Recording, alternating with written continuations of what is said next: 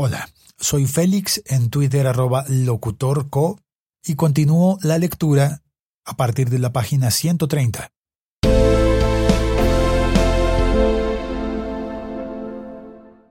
.1.2 Justicia En materia de justicia, se acordó la creación de la Jurisdicción Especial para la Paz.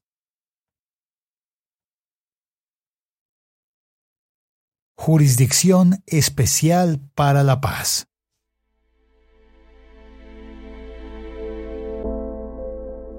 Primero.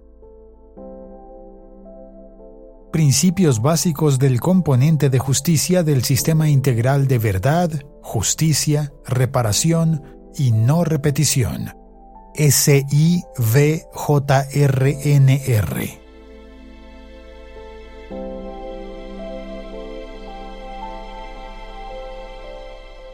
1.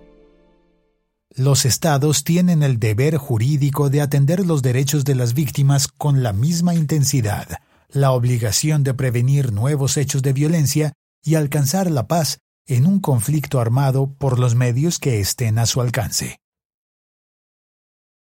La paz como producto de una negociación se ofrece como una alternativa moral y políticamente superior a la paz como producto del aniquilamiento del contrario.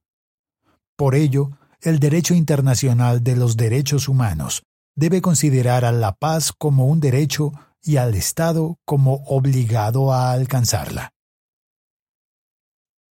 Pie de página 7. Voto concurrente. Corte Interamericana de Derechos Humanos. Caso Masacre del Mozote y lugares aledaños versus El Salvador. Sentencia de 25 de octubre de 2012. 2. Los objetivos del componente de justicia del sistema integral de verdad, justicia, reparación y no repetición, en adelante SIVJRNR,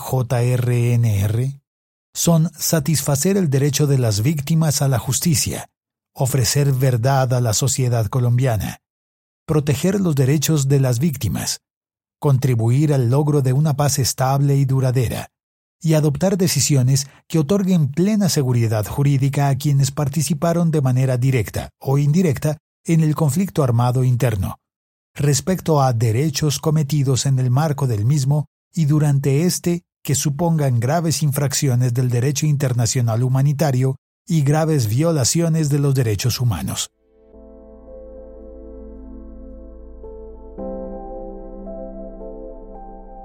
3. Un paradigma orientador del componente de justicia del SIVJRNR,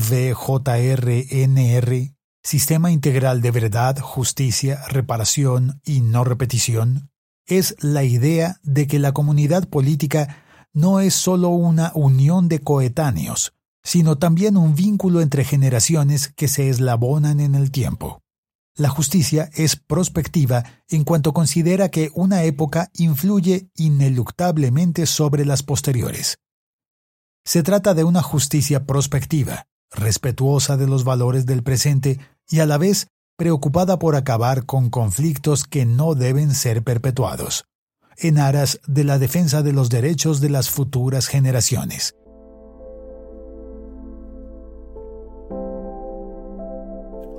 4.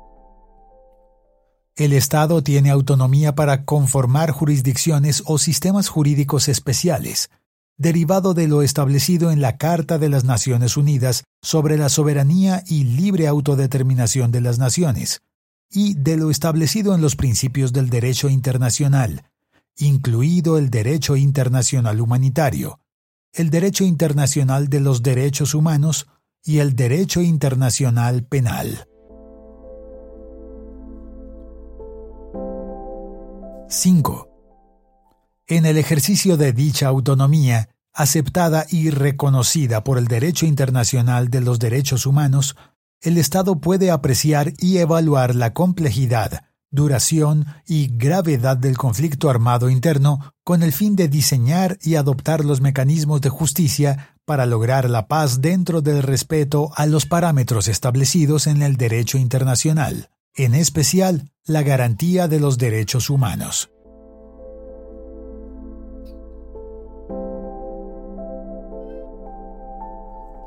¡6. Resarcir a las víctimas está en el centro del Acuerdo General para la Terminación del Conflicto y la Construcción de una Paz Estable y Duradera, suscrito en La Habana el 26 de agosto de 2012, en toda la actuación del componente de justicia del SIVJRNR, Sistema Integral de Verdad, Justicia, Reparación y No Repetición se tomarán en cuenta como ejes centrales los derechos de las víctimas y la gravedad del sufrimiento infligido por las graves infracciones al derecho internacional humanitario y las graves violaciones a los derechos humanos ocurridas durante el conflicto. Tales violaciones causan daños graves y de largo plazo a los proyectos de vida de las víctimas.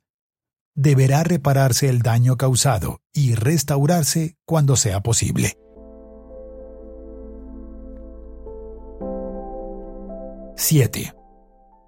Asimismo, las consecuencias de tales violaciones son más graves cuando son cometidas contra mujeres o cuando se trata de víctimas pertenecientes a los grupos más vulnerables, sujetos de especial protección que merecen una reparación y protección especial, entre ellas los pueblos indígenas, las comunidades afrodescendientes y otros grupos étnicamente diferenciados, los campesinos, los más pobres, las personas en condición de discapacidad, las personas desplazadas y refugiadas, las niñas, niños y adolescentes, la población LGBTI y las personas de la tercera edad.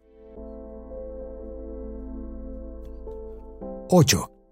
El funcionamiento del componente de justicia dará énfasis a las necesidades de las víctimas mujeres, niñas y niños quienes sufren de una manera desproporcionada y diferenciada los efectos de las graves infracciones y violaciones cometidas con ocasión del conflicto. Las reparaciones deben responder al llamado de las Naciones Unidas que todo acuerdo de paz debe adoptar una perspectiva de género, reconociendo las medidas de reparación y restauración, el sufrimiento especial de las mujeres, y la importancia de su participación activa y equitativa en el componente de justicia del SIVJRNR. Sistema Integral de Verdad, Justicia, Reparación y No Repetición.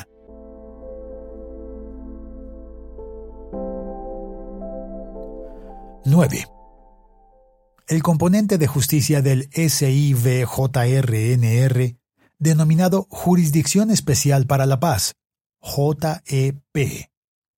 Es una jurisdicción especial que ejerce funciones judiciales de manera autónoma y preferente sobre los asuntos de su competencia, en especial respecto a conductas consideradas graves infracciones al derecho internacional humanitario o graves violaciones de los derechos humanos. Entrará en vigor en los términos establecidos el acuerdo final se aplicará únicamente a conductas cometidas con anterioridad a su entrada en vigor.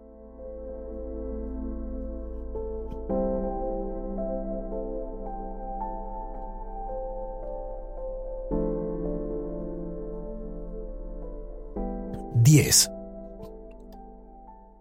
A la terminación de las hostilidades, la amnistía para los rebeldes únicamente estará condicionada a la finalización de la rebelión de las respectivas organizaciones armadas y al cumplimiento de lo establecido en el acuerdo final, sin perjuicio de lo dispuesto en los puntos 23 y 27.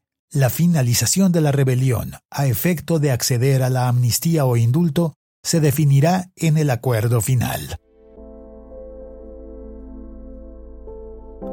11 en los demás casos no amnistiables ni indultables, para la definición de la situación jurídica o para recibir y cumplir las sanciones previstas en el SIVJRNR, Sistema Integral de Verdad, Justicia, Reparación y No Repetición, es necesario reunir las condiciones que sobre verdad, reparación y no repetición se establezcan en el mismo, cuando se hayan puesto en funcionamiento todos los componentes del SIVJRNR.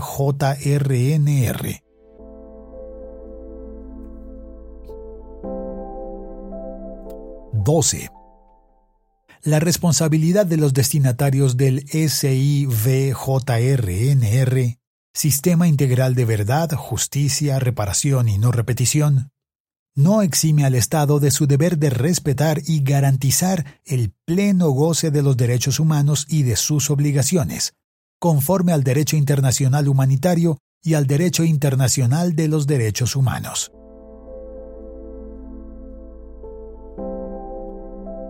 Trece.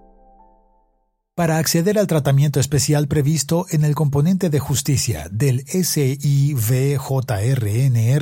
Sistema Integral de Verdad, Justicia, Reparación y No Repetición, es necesario aportar verdad plena, reparar a las víctimas y garantizar la no repetición.